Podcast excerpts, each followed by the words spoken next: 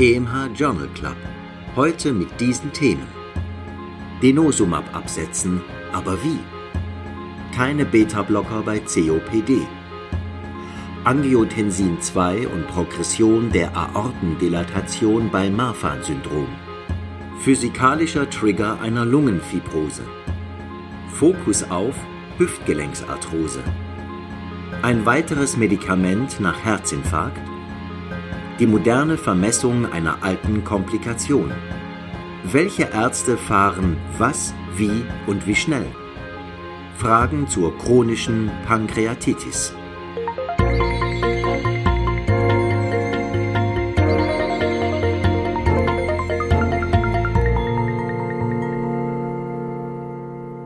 Liebe Hörerinnen, liebe Hörer, Herzlich willkommen zu einer weiteren Folge des EMH Journal Clubs. Es freut mich riesig, dass Sie wieder mit dabei sind. Ich bin Nadja Petschinska, Redakteurin bei EMH, dem Schweizerischen Ärzteverlag. Auch hören werden Sie wieder den Autor des Kurz und Bündig, Professor Reto Krapf, und den Sprecher Christian Heller.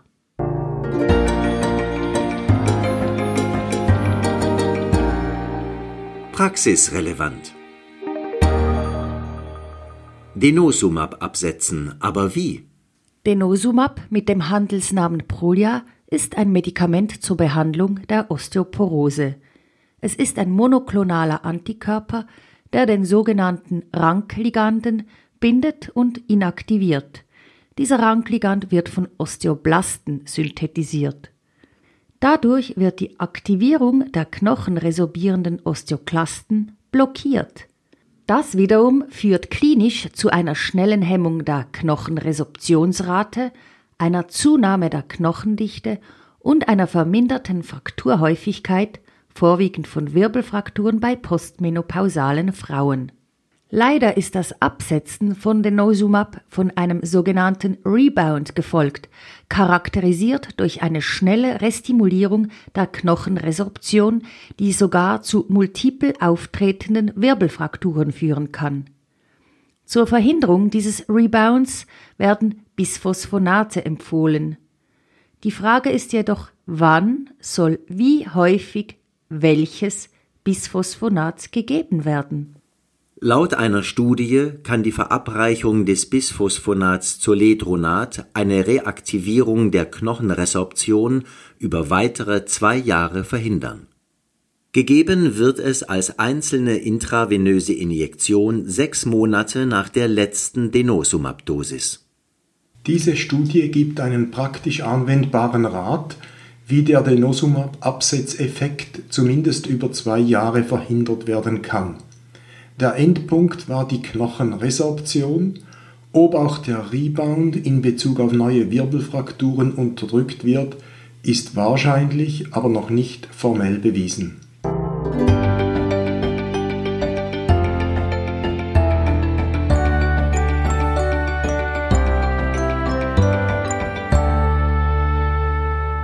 Keine Beta-Blocker bei COPD. Eine Meta-Analyse zum Effekt von Beta-Blockern auf Mortalität und Exazerbationen bei chronisch obstruktiver Lungenerkrankung, also COPD, hatte einen Nutzen der Beta-Blockade suggeriert. Nun gibt es jedoch die Faustregel, dass Meta-Analysen die Resultate einer gut angelegten prospektiven Studie nicht vorherzusagen vermögen. Dementsprechend erwies sich in einer im New England Journal of Medicine publizierten Studie, genannt Block COPD, ein langwirksames Metoprololpräparat als unwirksam in der Verhinderung von Exazerbationen bei COPD. Bei je gut 260 etwa 65-jährigen Patientinnen und Patienten mit relativ schwerer COPD forcierte Ein-Sekunden-Kapazität FEV1 bei 40 Prozent und Exacerbationen im vorangehenden Jahr waren vorgekommen, führte Metoprolol im Placebo-Vergleich zu keinem Effekt auf die Rate der Exacerbation. Auch auf die Zeit, bis die Exacerbationen auftraten, hatte es keinen Effekt Leider führte die Gabe von Metoprolol jedoch vermehrt zu schweren Formen solcher Exacerbationen. elf Todesfälle in der Metoprolol-Gruppe standen fünf Todesfällen unter Placebo gegenüber, ein nicht signifikanter Wert in dieser allerdings vorzeitig beendeten Studie. Beta-Blocker sollten also nicht in der Indikation COPD allein verschrieben werden.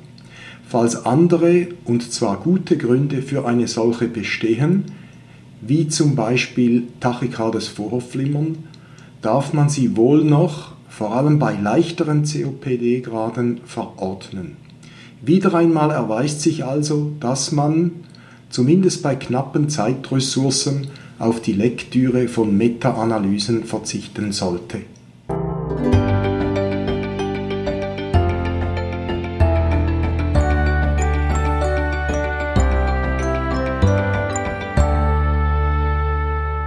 Angiotensin II und Progression der Aortendilatation bei Marfan-Syndrom.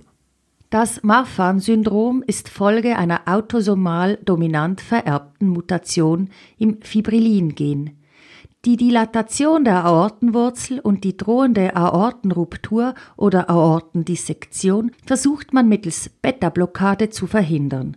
Durch die Beta-Blockade werden die Scherkräfte auf die Aortenwurzel und auf die Aortenwand reduziert. So kann das Risiko für eine Aortenruptur oder Dissektion gesenkt werden. Die Gabe des Angiotensin-Rezeptor-Antagonisten Irbesartan an Patientinnen und Patienten mit Marfan-Syndrom reduzierte die Zunahme des Wurzeldurchmessers im Vergleich zu Placebo über fünf Jahre signifikant (0,53 versus 0,74 Millimeter pro Jahr in die Irbesartan-Gruppe waren 104, in die Placebo-Gruppe 88 Patienten eingeschlossen. Die Patienten waren im Schnitt 18-jährig. Ermutigende Resultate. Es bleibt zu hoffen, dass dann auch die Raten der erwähnten Komplikationen gesenkt werden. Die Arbeit ist mit dem pathophysiologischen Konzept kompatibel dass für die Progression der Aortapathologie beim Marfan-Syndrom der exzessiv aktive Tumor oder Transforming Growth Factor Beta, TGF-Beta, wichtig ist. Angiotensin-Rezeptorblocker hemmen diesen Stoffwechselweg.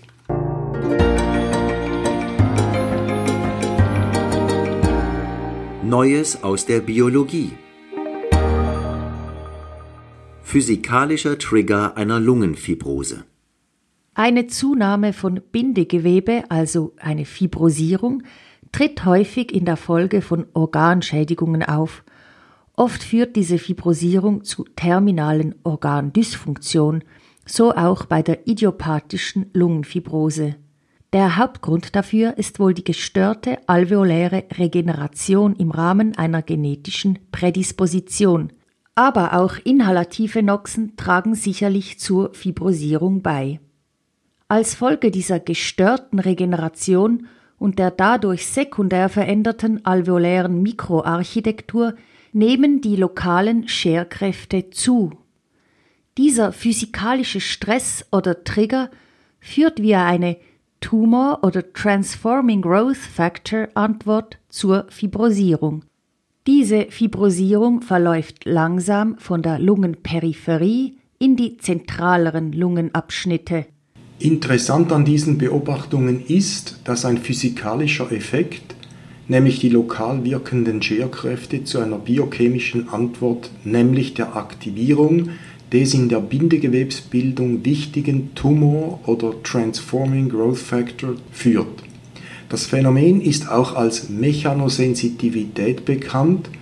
Dabei aktivieren mechanische Kräfte Ionenkanäle in der Zellmembran, die dann eine Reihe intrazellulärer Signale induzieren können.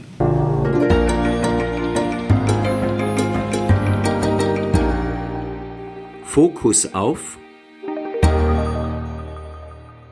In dieser Folge wollen wir den Fokus auf die klinische Diagnose der Hüftgelenksarthrose richten. Die Prävalenz beträgt bei über 60-Jährigen etwa 6% Die Krankheit tritt familiär und bei Frauen zweimal häufiger auf. Röntgen ist für die Diagnosestellung verzichtbar. schlechte Korrelation zur Klinik, für Operationsplanung aber zentral. Anamnestisch erfragen Familie, Schmerzen beim Treppensteigen oder Bergaufgehen, schon andere Arthrosen vorbestehend, vor allem Knie. Untersuchung Kauerstellung führt zu posterioren Schmerzen.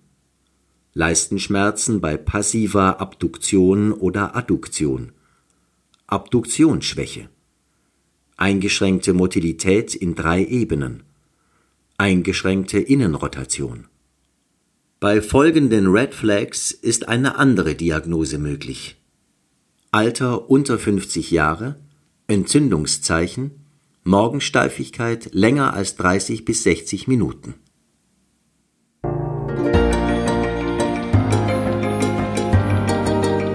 Für Ärztinnen und Ärzte am Spital.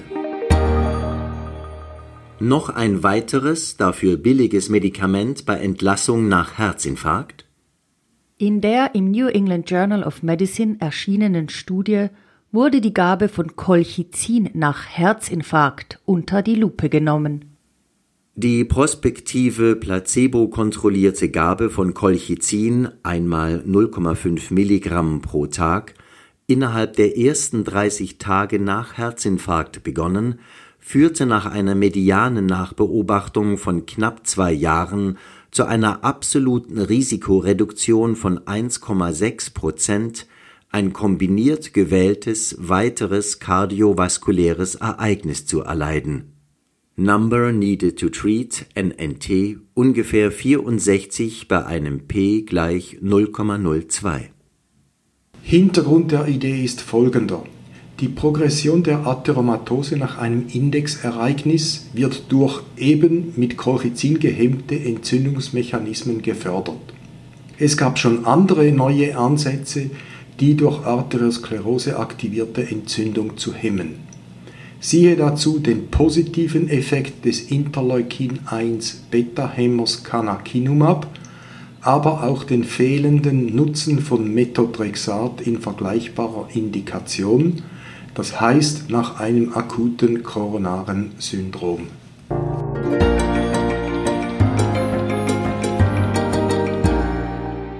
Aus Schweizer Feder die moderne Vermessung einer alten Komplikation. Seit Fuller Albright, ein US-amerikanischer Mediziner, der von 1900 bis 1969 lebte, wissen wir, dass ein lange bestehender primärer oder sekundärer Hyperparathyreoidismus zu einer erhöhten Knochenresorption mit Verdünnung der Corticalis und Ersatz durch Bindegewebe, mitunter auch zu Knochenzystenbildung, also eine Osteitis fibrosa cystica, führt. Albright realisierte auch das erhöhte Risiko einer postoperativen Hypokalzämie, also das Hungry Bone Syndrome, nach Parathyreoidektomie in Abhängigkeit der Schwere der Knochenerkrankung.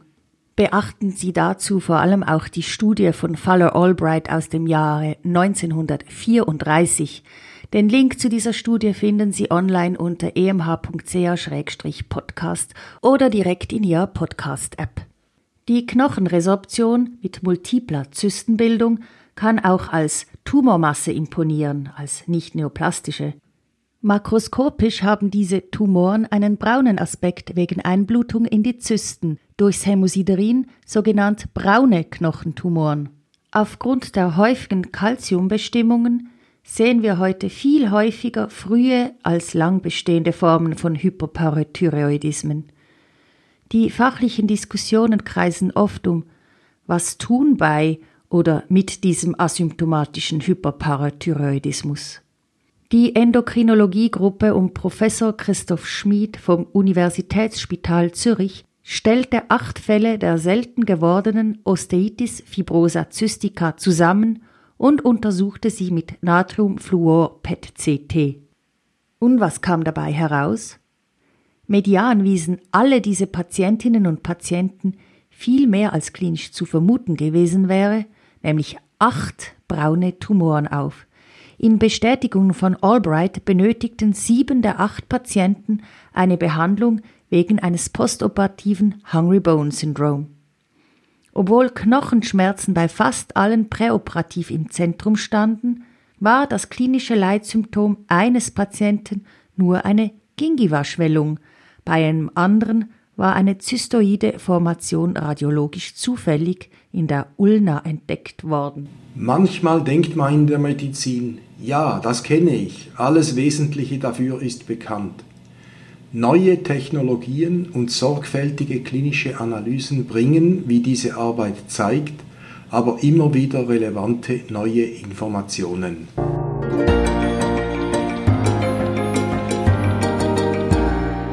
Nicht ganz ernst gemeint. Welche Ärzte fahren was, wie und wie schnell?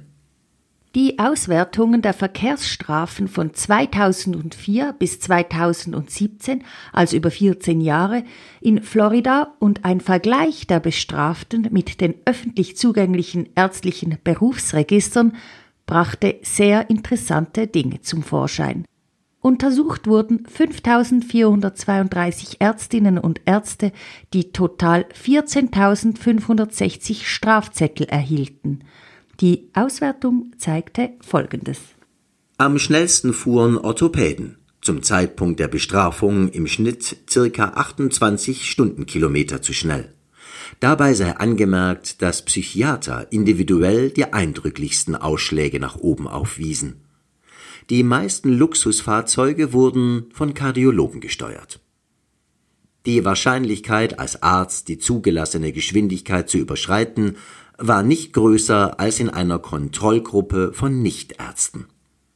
Ärzte sind zwar nicht schneller mit dem Auto unterwegs als Nichtärzte, gewisse Fachspezialisten haben es jedoch eiliger als andere. Die fast dreimal mehr Strafzettel als Ärztinnen und Ärzte weist auf, hart ausgedrückt, Wiederholungstäterschaft hin. Also eine ärztliche Subgruppe mit speziellem Verkehrsverhalten.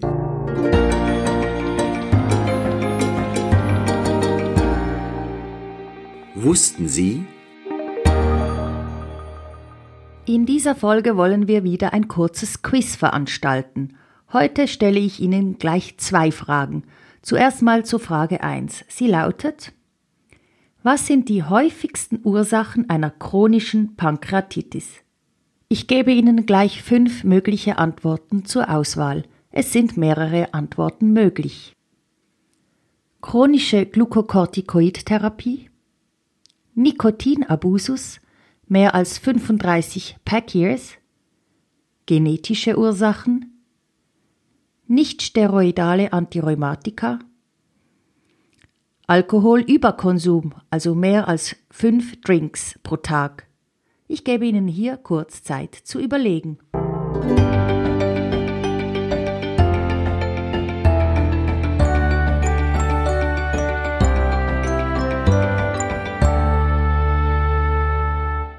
Nun zur zweiten Frage. Sie lautet, wie sollen Patientinnen und Patienten mit einer chronischen Pankreatitis auf die Entwicklung eines Pankreaskarzinoms untersucht werden? Auch hier sind mehrere Antworten möglich. Jährlich? Alle fünf Jahre? Kein Screening, da Pankreaskarzinome bei chronischer Pankreatitis nicht gehäuft auftreten? kein Screening, da ein Effekt auf den Verlauf nicht bewiesen ist. Das Screening beschränkt sich auf die hereditäre Pankreatitis. Ich gebe Ihnen hier wieder eine kurze Zeit zu überlegen.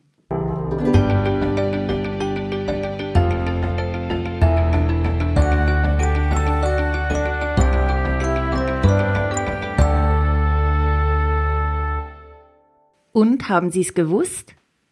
Die richtigen Antworten auf die Frage 1 sind Nikotinabusus, also mehr als 35 Pack-Years, genetische Ursachen und Alkoholüberkonsum, also mehr als 5 Drinks pro Tag. Die richtigen Antworten auf Frage 2 sind kein Screening, da kein Effekt auf den Verlauf bewiesen ist, und das Screening beschränkt sich auf die hereditäre Pankreatitis. Vor allem Alkoholüberkonsum, aber auch Nikotinabusus sind die wichtigsten Ursachen für eine chronische Pankreatitis.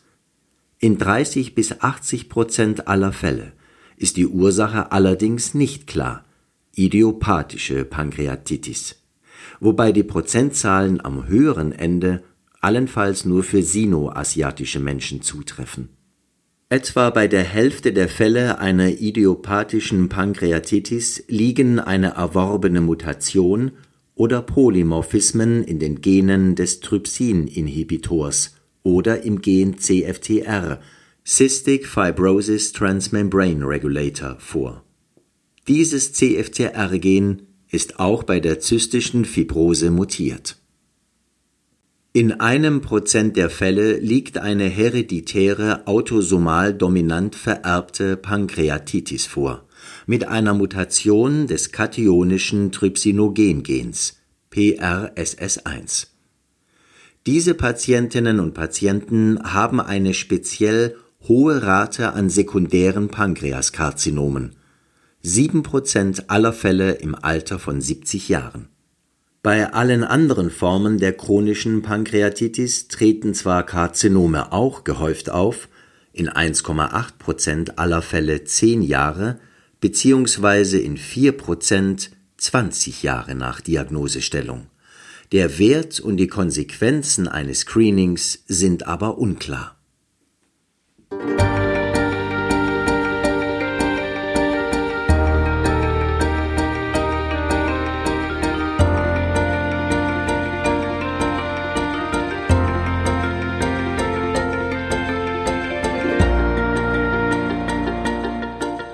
Das wäre es für diese Woche bereits wieder gewesen. Der nächste Podcast erscheint dann am 12. Februar. Die Referenzen zu den besprochenen Studien finden Sie wie gewohnt unter emh.ch-podcast oder in der Ausgabe 5.6 des Swiss Medical Forum unter medicalforum.ch oder natürlich in der aktuellen Printausgabe der Zeitschrift. Falls Ihnen dieser Podcast gefallen hat, würden wir uns freuen, wenn Sie Ihren Kolleginnen und Kollegen davon erzählen, das nächste Mal wieder zuhören und wenn Sie uns abonnieren, sodass Sie keine Folge verpassen. Herzlichen Dank dafür und bis in zwei Wochen.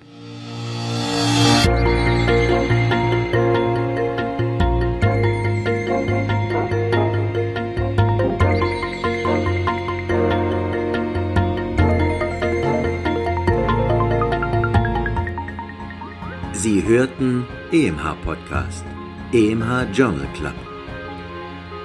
Konzept, Textbearbeitung und Moderation Nadja Pitschinska.